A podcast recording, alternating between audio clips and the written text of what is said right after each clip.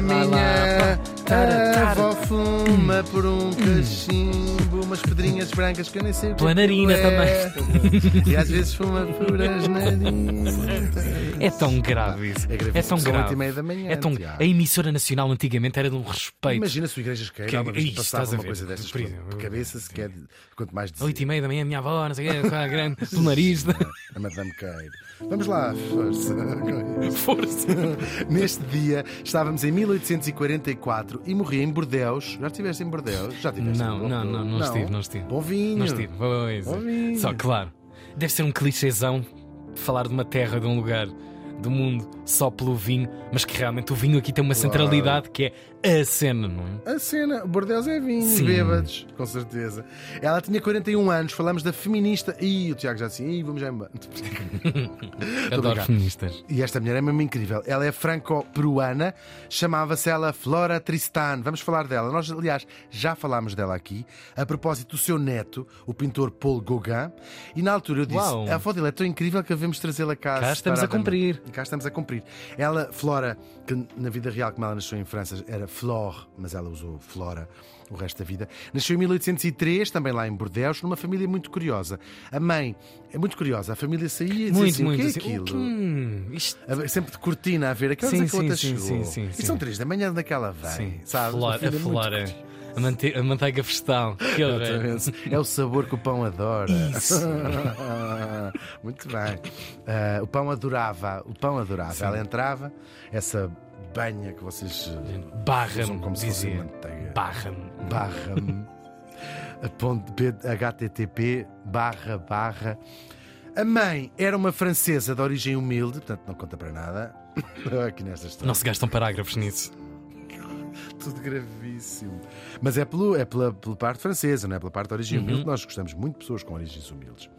Ah, outro dia até passámos por uma e o Tiago tirou-lhe uma moeda de 2 euros que seria eu- o Tiago faz Eu 2 adorei. quilómetros É, eu para- adorei. Eu adorei. Foi que o Hugo não abriu a sua carteira. Este momento é real.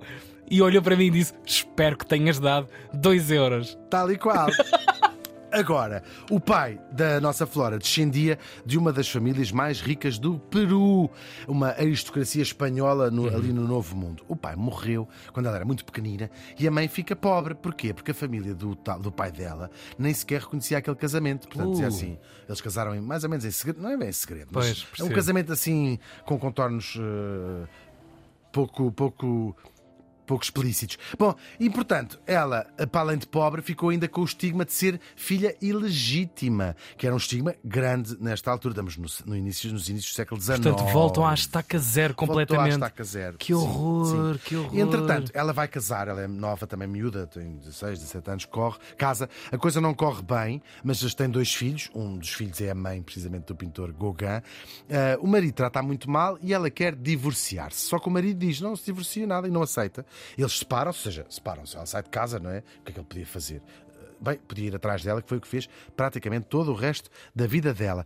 Agora, para fugir àquele marido, ela vai para a Inglaterra com um trabalho, ah, dama de companhia, tu estás a ver, fazer companhia a pessoas mais, mais velhas, de uma família ah, rica ou de tomar conta das crianças, e vai ser aqui que vai nascer a sua noção de ser pária, de ser pária, que isto no fundo significa uma pessoa sem pátria. Sem pátria. Sem pátria, exatamente.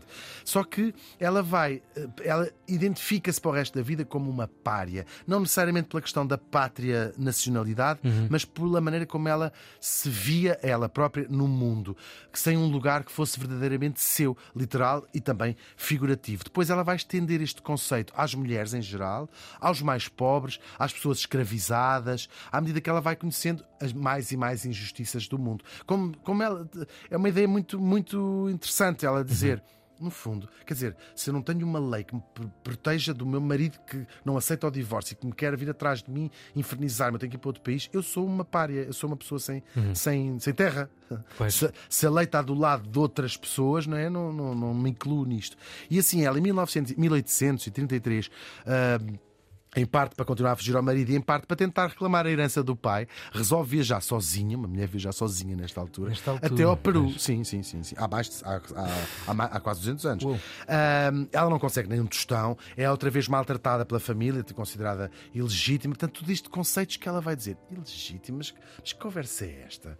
Não sou filha do meu pai. ah, percebes? Óbvio. Bem, Hoje parece-nos tão claro, Claro. mas certamente uma prática muito esta- corrente. Só que é uma mulher que fica a pensar nestas coisas ah, e passa lá um ano, vai viajar muito pelo, pelo Peru, ah, esta, conhecer esta realidade da, da maneira como os, uh, os espanhóis, os- ou seja, esta diferença entre os brancos, os, os- os- os- locais, ah, e fica, isto começa-lhe a borbulhar tudo, vai convivendo com muitas injustiças ah, e quando volta à França começa então a escrever os seus livros sobre esta matéria, sobre sobretudo as promessas não cumpridas da Revolução Francesa que tinha acontecido há poucas décadas naquela altura. Pois. E vai se tornar mesmo muito política a sua escrita. Ah, fala do quê? Do, de um mundo em que nem as mentalidades, nem sequer a lei, de facto, protegia protegia pessoas como ela, no caso eh, como mulher e depois como muitas outras coisas, todas as mulheres e tantas pessoas excluídas. O seu primeiro livro, de 1835, chama-se Necessidade de Acolher Bem as Mulheres Estrangeiras. Fala sobre as migrações, ela que viajou sozinha e via assim, isto, eh, quer dizer, como é que é possível eu que sou uma pessoa perceber que não é suposto eu viajar sozinha no mundo, como qualquer homem o, o faz. Ah, e, portanto, esta ideia de acolhermos os- os- as migrações, da- desta, ah, desta mobilidade, quase como reclamar o mundo como de toda a gente, Pois, claro, obviamente. claro. Ah, e muito do ponto de vista das questões de género e também de classe, não é? Ah, como isto era vedado às mulheres e também às pessoas mais, Lembrete mais técnico. pobres. Isto, 200 Há anos. 200 anos atrás, há 200 Pois. anos atrás, mesmo, é verdade. E aqui não é, não é o não ter dinheiro para comprar o bilhete de passagem, é muito mais, é muito mais do Sim, que isso, sim, é, sim, outra, é outra questão. Depois vem a sua obra mais importante, Peregrinações de uma Pária, sobre a sua tal viagem ao Peru, onde ela vai falar de questões políticas, da escravatura também, destas questões legais, da economia, também da cultura. E depois, a Inglaterra, escreve sobre as péssimas condições de vida da classe operária, onde cada vez que ela ia, ia aprendendo mais sobre o mundo Claro. e ia escrevendo sobre isto. Recolhia quase. Sim. Era uma observadora. Muito, muito. E, e in loco. Claro, ela vi- viu pobreza abjeta em Londres, os excluídos da Revolução Industrial, basicamente. Visitou fábricas, bairros eh, onde moravam os pobres, prisões, bordéis, hospitais psiquiátricos, orfanatos. Viu hum, em loco e teve assim aquelas eh, epifanias. Nasce a ideia de que os operários, no fundo, são os pobres. Aquela ideia, já se falava, não é? Esta coisa do operariado. Ela disse: não há, operários é quem vive das suas mãos. São todos os pobres são operários, nesta questão da luta eh, dos direitos dos operários. Eh, claro, é uma ideia também que, então, esta classe tem de se unir para acabar com estas injustiças. E não apenas os operários, ela frisa bem na sua obra, os operários e as operárias, defendendo aqui a importantíssima Sempre. igualdade de género, sim. Porque as mulheres, escreveu ela, foram excluídas desde sempre, se pensarmos, da Igreja, ah, do Estado, da lei, de todo, todo até da- da- do espaço público, de- de- relegada para o espaço privado e da casa, claro. Nós sabemos que as ideias socialistas começaram a nascer nesta altura e até em Londres, a Inglaterra, foi, ah, foi aqui este, este fervilhar, Inglaterra e, Paris, e Londres e França também. Agora, apesar dela ter conhecido bem, ter influenciado e ter sido citada no manifesto do Partido Comunista, do Marx e do Engels, que a citam eh, como uma importante fonte de inspiração, eh, eles publicam isto em 1848, portanto, anos depois Bem dela. mais à frente. Sim. É. Ahm, agora, apagaram foi essa tal vertente feminista da luta do operariado, Uhum. ah, ou foi pelo menos esquecida, ou não foi, não, não foi aquele sonho que ela tinha, que era isto é uma coisa conjunta.